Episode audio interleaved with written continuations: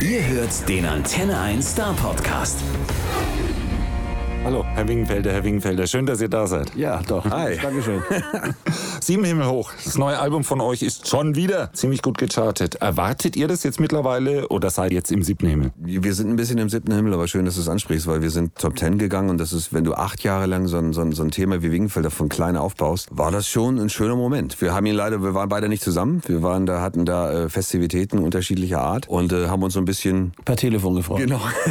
Ich war bei guten Freunden, die Kai auch kennt, und Kai hatte den Geburtstag seiner Frau zu feiern und man saß, glaube ich, mal so einen Moment da, so ganz beseelt und dachte, wow. Ich hab dann gleich zwei Sachen auf einmal gefeiert. Das war gut. Top Ten, Skypen in solchen Fällen, Leute. Ach, Ja, aber das, ne, nee, wir sind ein bisschen analoger. Wir haben uns einfach still gefreut und haben das einfach, es war ein schöner, schöner Moment, weil es so, wir haben es, wir haben es nochmal gemacht, weißt du? Die, die, die Nummer, das ist so, das, das ist, äh, auch wenn das, das ist nur ein kurzer Moment. Man, Erfolg ist ja immer so eine Sache, der ist sehr flüchtig und, und, und letztendlich in dem Moment muss man ja auch weitermachen und sollte man ja auch weiterdenken. Und das machen wir auch. Aber, es war schön. War herrlich. Und ist eine Anerkennung. Genau. Wenn man das Ganze in der Gänze dann noch betrachtet, dass man in anderthalb Jahren zwei Platten in die Top 5 schnell knallt und dann noch eine in die Top 10 hinterher, also drei Alben, dann ist das schon Kracher. Das äh, haben wir dann irgendwann mal gemerkt. Und das ist einfach toll. Ja, Sieben Himmel hoch heißt nicht nur äh, das Album, sondern auch ein Song drauf. Genau. Ist das irgendwie auch programmatisch für den ganzen Rest? Ja, programmatisch erstmal ist es ein toller Albumtitel und, äh, und letztendlich als, als kleine, kleine Nachricht, dass, dass, dass, dass wir uns alle immer kleiner machen, als wir vielleicht sind und unsere Möglichkeiten nicht ausschöpfen. Und da sind wir, wie Kai immer so schön sagt, manchmal eher drei Wolken tief in Deutschland. Wir könnten sieben Himmel hoch sein. Wir können ein bisschen mehr schaffen. Wir sind viel größer, als wir denken, dass Also wir sind. eigentlich ist das der Song für Bob der Baumeister. wir können es schaffen. Es ist aber ein grandioser Übergang, was man alles schaffen kann. Ihr habt ja gleich mal 20 Songs beigeschafft. Genau. Äh, weswegen es irgendwie dann auch eine äh, Sonderedition gibt mit einem zweiten CD dabei. Gibt eigentlich nur ein Doppelalbum, weil, weil alle Konfigurationen, bis auf eine, die wir gezwungen wurden zu machen, enthalten 21 Songs, weil wir das auch so wollten, weil wir konnten uns von keinem trennen. Ja, genau. Haben aber eigentlich gar nicht damit gerechnet, dass wir das überhaupt schaffen, weil wir hatten so ein bisschen Sorgen, dass wir überhaupt ein Album zustande kriegen, weil dieses Fury ja dann doch relativ aufwendig war und, und viel größer und, und, und länger gedauert hat, als wir das überhaupt jemals angenommen haben. Ja, waren das alle Songs oder hattet ihr irgendwie 60 zur Auswahl? Nee, es gab noch mehr, aber das waren, sag ich mal, die relevanten Songs. Und wir hatten ja teilweise, wir haben ja schon das Album in Anführungsstrichen fast abgegeben und hatte, hatten bei einigen Songs gar keine Texte. Also das ist, wir waren einfach sehr ruhig und haben das weitergemacht. Und am Ende ist es wirklich so gewesen, wir wollten uns vom Keim trennen. Wir haben echt, wir haben uns angeguckt und, und, und schuldbewusst haben gedacht, welchen Song sollen wir rausnehmen? Ja, passt aber irgendwie. Wingenfelder, Wingenfelder gibt's alles nur im Doppelton. Auch die CD. Naja, aber es ist ja natürlich schon Anachronismus zu der heutigen Zeit, wo wir vom One-Track-Business reden. Also jeder, es, gilt, es zählt nur dieser eine Titel, den der Künstler hat und wir kommen mit 21 um die Ecke und sagen, hört euch alle an. Ist aber, auch, äh, ist aber auch ein bisschen so, so unsere Einstellung zum, zum Musiker-Dasein, weil ich glaube, dass wir beide das gleiche Gefühl haben. Und zwar kann man sich eigentlich heutzutage genauso wie vor 20 Jahren als Künstler nur über ein Album definieren, finde ich. Weil, und wenn man so ein bisschen weiter gespreadet ist, äh, nur Englisch, wie wir das so sind, dann ähm, dann braucht man so ein Album. Manchmal braucht man noch 20 Songs. Und das ist auch die, die, diese Geschichte bei One-Track-Business. Ne? Ich meine, klar kennen dann die Leute den Song, aber niemand kennt den Musiker. Nee, also und da könnt ihr euch hier nicht beklagen. Und es ist auch so, wir sind nicht 18 oder 21. Ne? Wir, sind, wir sind über 50 und wir erzählen Geschichten aus einem, aus einem ganzen Leben. Und äh, das auf ein 2-Euro-Stück zu drängeln, ist Quatsch. Das heißt, äh, keine Schublade, eher ein Wandschrank, die alte Fury-Geschichte. Und es ist schon, wir wollen Geschichten erzählen. Und manchmal ist es so, die Geschichten können auch ein bisschen länger sein. Und die haben bestimmte Eskalationspunkte, Höhepunkte, ruhige Momente. Und wer sich die Zeit nehmen will, kann mit uns da bei Sieben Himmel hoch durchreisen. Ja, thematisch ist das Ganze ja ziemlich breit aufgestellt. Gibt es da irgendwelche besonderen Texte oder, oder, oder Songs, die euch besonders am Herzen liegen dabei? Nee, weil deswegen haben wir ja 20 Stück genommen. Sonst hätten wir uns vielleicht, vielleicht auch auf 11, wie die Plattenfirma am Anfang gerne gehabt hätte, einigen können. Das wollten wir nicht. Wir mögen die eigentlich alle gerne, weil sie alle irgendetwas abdecken, was für uns irgendwie wichtig ist. Und ähm, insofern sind da 20 Stück drauf, die alle für uns wichtig sind. Genau, und in Frau von Welt geht es dann ums größte Bier der Welt. Ja, ja, ja, fast, fast. Also das ist ja, es geht schon, es geht schon so ein bisschen auch um das größte Bier der Welt, aber eigentlich ist es für mich immer so ein Wolf im Schafspelz, weil die Strophen sind ein bisschen anders und, und der Refrain könnte irgendwie auch auf Mallorca laufen, aber dann müssten die durch die Strophen durch, was bedeutet, das Gehirn muss eingeschaltet werden, um es hinterher wieder wegzulullen, aber wenn man sich den Song dann ein paar Mal anhört, merkt man schon, dass der mehr Tiefgang hat, als der Refrain vermuten lässt. ja, genau, ich habe mir aufgeschrieben, äh, der Spaßsong mit der versteckten Botschaft. Genau, der Wolf im Staat, der Wolf, der scharfste Wolfspelz. da- da- simpel und auf den Punkt gebracht. Mitten im Leben gibt es gleich zweimal. Einmal äh, den Sunwater Remix. Sunwater Remix, Wie, ja. wie kam es dazu? Wir haben, wir haben einen, einen guten Freund, einen äh, Jan Löchel. Und wenn man Jan Löchel googelt im Internet, wird man merken, ach du Scheiße, was der alles gemacht hat. Und äh, der hat mit uns ein paar Songs geschrieben und der hat auch diesen Remix gefertigt. Das ist ja eigentlich kein Remix, sondern quasi eine neue Version eines Songs. Und äh, wir hatten den plötzlich auf der Pfanne und haben das ganze Ding eingespielt. Und äh, Jan hat den dann quasi gemischt, vollendet. Und äh, der hat uns so gut gefallen, dass wir ihn als äh, Titel 21 draufgepackt haben. Genau, das Also ist da ist ja nichts, da ist nichts vom alten Song drauf, selbst der Gesang ist neu. weil wir ja die ganze Zeit von, von 20 Songs gesprochen haben, beziehungsweise ich, aber es sind 21. Eigentlich 21 eigenständige Titel. Nur der eine heißt gleich. Der eine heißt gleich, ist aber anders. Genau, so sieht's aus. Ich persönlich mag ja zum Beispiel so Songs wie Nachttankstelle. Ich auch. Ist das äh, eine, eine reine Erfindung, die Erzählung da, oder ist das so aus dem Leben gegriffen? Das ist eine reine Erfindung im Grunde genommen, weil wir saßen, ich glaube, auf Mallorca, auch mit Herrn Löchel zusammen und Thorsten hatte ein Wort, das hieß Nachttankstelle. Und, äh, und Janni und ich haben uns dann da irgendwie so hingesetzt und haben eigentlich über eine Stimmung gesprochen. Wir haben uns eigentlich überlegt, was verbinden wir mit dem Wort Nachttankstelle und dann haben wir über so eine Stimmung gesprochen, die wir dann durch, durch die Musik eigentlich auch klar schon mal definiert hatten. Und dann haben wir eigentlich im Grunde genommen diese Story zu dieser Stimmung geschrieben. Und das war dieses kleine Lied, was dabei rausgekommen ist. Und ich finde, dass es irgendwie komischerweise sehr persönlich klingt und, und mit den wenigen instrumentalen Möglichkeiten, die da drauf sind oder die wir benutzt haben und, und dem Text und der Stimme eigentlich diese Stimmung perfekt wieder in die Ohren bringt. Und das ist irgendwie, deswegen mag ich das so gern. Klein, aber wahnsinnig groß am Ende dann doch. Wer es hört, macht die Augen zu. Also das sollte man wirklich machen, weil man sieht das dann vor sich. Das ist schon, schon, schon, schon wirklich so ein bi- bi- bisschen akustisches Kopfkino gebaut. Ich sag immer nur Brokenlande, Freunde. A7. Alles klar. Out of Order ist mir aufgefallen, denn der klingt so ein klein bisschen nach so einem rappenden Lindenberg. Also nicht, nicht, nicht, nicht, nicht böse sein, aber klingt so. Bin ich mit Sicherheit nicht der Erste, der es Der rappende Lindenberg. Finde ich im positiven Sinne. Äh, ist das jetzt eine kleine Hommage oder ist es nur hat's- Zufall? Ich bin Hamburger. Das ist, glaube ich, alles. Und ansonsten hat das mit Lindenberg, glaube ich, nicht so viel zu tun. Die sprechen alle so. Die sprechen dann meistens, wenn sie dann so singen, solche Sachen, sprechen die alle so. Diese leichte Schnoddrigkeit ist da mit drin irgendwie. Und äh, so ein Rap ist es ja nicht wirklich. Das ist ja mehr so ein Rugger-Ding. Brechgesang im weitesten Sinne. Im weitesten Ja, Sinne. dann in Gesang übergeht. Genau, im Refrain. Um wieder gesprochen zu werden. Ja, so ein bisschen. Okay, was mir richtig, richtig gut auch gefallen hat, ist Bis nach Berlin. Ein Song, also ent entweder verstehe ich ihn falsch, glaube ich aber nicht, der funktioniert schon auf mehreren Ebenen. Äh, verratet ihr mir da ein bisschen was über den Song? Die meisten Leute denken immer, es wäre eine Hommage an David Bowie. Ist es aber nicht, obwohl wir den schon sehr schätzen. Sondern David Bowie wurde missbraucht als Transportmittel. Im Grunde genommen wollten wir eigentlich einen Song schreiben über die Migrationsproblematik, über die alle Leute reden, aber ohne Zeigefinger und auch nicht zu deutlich, sondern so, dass wir das Ganze versuchen, poetisch zu lösen. Und bevor wir den Zeigefinger heben müssen, ähm, möchten wir, dass die Leute sich darüber Gedanken machen, dass äh, Menschen, die hier rüberkommen, alle eine Geschichte haben. Und zwar nicht immer eine leichte, manchmal auch eine beschissene und auch nicht alles, was kommt, ist gut. Aber sie kommen und sie sind Menschen. Und Stammtischmentalitäten helfen ja nicht weiter. Und bei uns geht es um diese zwei Jungs, die David Bowie lieben, aber in ihrem Land, da wo sie groß geworden sind, ihn nicht hören dürfen. Etwas, was sich hier keiner verstehen oder vorstellen kann. Ist aber so, weil in den radikal-fundamentalistischen Teilen dieses Landes, dieses Abstrichs, wo die herkommen, war das teilweise ähm, lebensgefährlich. Und deswegen machen sie sich auf den Weg übers Mittelmeer, werden an Strände gespült und krabbeln über Stacheldraht, um zu einer Stadt zu gelangen, die für sie der Hort der Freiheit ist, wo es mehr Lichter gibt als Sterne, weil David Bowie da auch hingeflüchtet ist. Und dann kommen sie irgendwann an und dann sehen sie genau das und dann haben sie ein bisschen Angst und dann hört der Song auch auf. Man sieht dann auch irgendwie ein bisschen dieses David Bowie Berlin.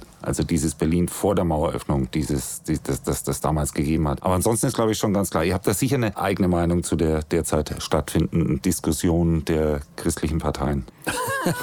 Ich finde das Wort christliche Parteien in diesem Zusammenhang schon sehr schön ausgedrückt. Es ist ja, es ist ja vor allen Dingen erstmal, ich glaube, auch eine Europ- europäische Diskussion. Und es ist, glaube ich, die Sendezeit würden wir wahrscheinlich auch dramatisch sprengen, um das alles mal an Informationen und, und, äh, und, und wenn wir alle Sachen zusammentragen würden, um uns wirklich mal ein Urteil zu bilden und dann vielleicht irgendeine Lösung gemeinsam zu finden. Im Endeffekt ist es auch eine afrikanisch-europäische, eine Weltlösung, die her muss für so ein Thema. Und äh, ich glaube, es wird sehr viel klein-klein diskutiert und es wird sehr viel auf einem mimimi hohem Level diskutiert und mit sehr viel Unwissenheit werden Urteile gefällt. Und deswegen auch der Song. Wenn du das wenn du so ein, so ein Flüchtlingsthema mal runterbrichst auf eine Person, mit einem Wunsch und mit einem Traum, dann ist es leichter zu nehmen als dieses Riesenthema, was immer als Headline irgendwie in irgendeiner Nachrichtensendung präsentiert wird, wo du am Stammtisch leicht sagen kannst, das geht alles so nicht. Das einzige Problem ist nur, dass die Dinge früher wirklich am Stammtisch stattgefunden haben. Aber jetzt finden die Stammtische Genau, irgendwie bei Facebook statt, statt.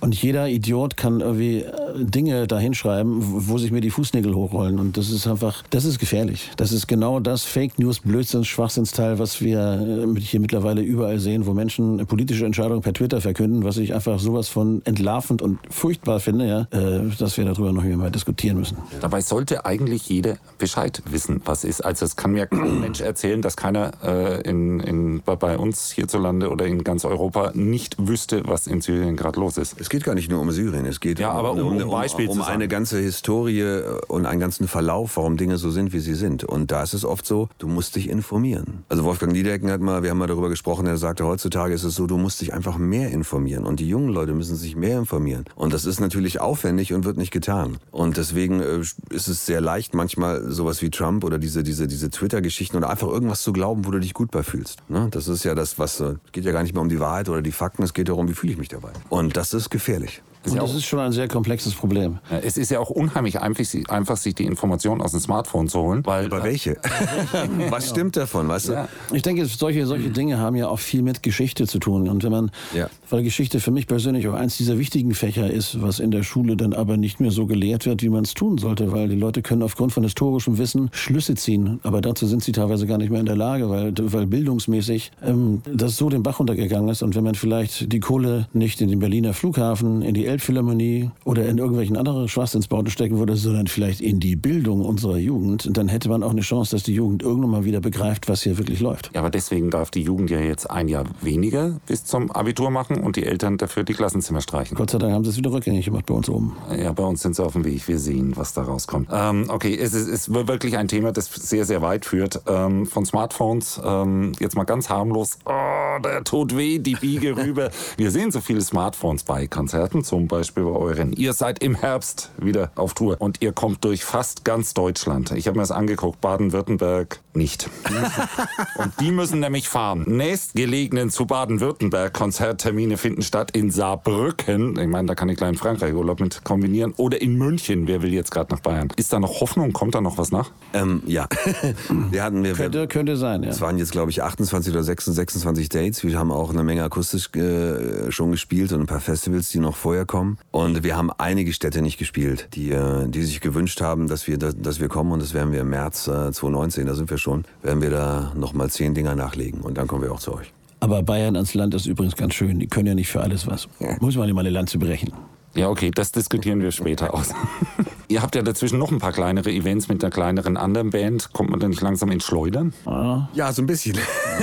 wir haben ja zwei- 2017 schon, als wir den Fury Geburtstag ausufern gefeiert haben, da waren wir schon so ein bisschen am Schwitzen und haben gedacht, dass das Wingfeld-Album werden wir niemals schaffen. Ich muss da mal unterbrechen. Ihr wart hier und habt Ja. uns erzählt über Fury-Jubiläum und überhaupt, und was alles passiert. Und wir hören dann auch pünktlich auf. Ja. Ich, ich wollte schon darum bitten, euch das zuspielen zu lassen. Aber das denke ich Nee, das- mir jetzt mal. Aber, aber, aber es geht ja immer irgendwie weiter. naja, gut, Ja, jetzt, jetzt, ist aber jetzt das Problem, weil wir hatten ja noch das Schiff zu erledigen und das Schiff ging halt nicht, weil die, weil Helene uns den Kutter weggeschnappt hat. Und das war aber schon klar gesprochen und alle haben sich darauf gefreut und dann haben wir das Angebot gehabt, dass wir das dieses Jahr halt machen können. Und dann haben wir gesagt, komm, dann machen wir das Schiff noch. Und dann gab es halt das Werner Festival noch. Haben wir gesagt, dann machen wir den Werner auch noch, weil das ist ja so, dann da waren wir von Anfang an dran beteiligt und dann, gab's die Lorelei. dann Lo- hieß es, äh, komm, spiel doch schnell die Lorelei- und Krone und dann war dann war's dann.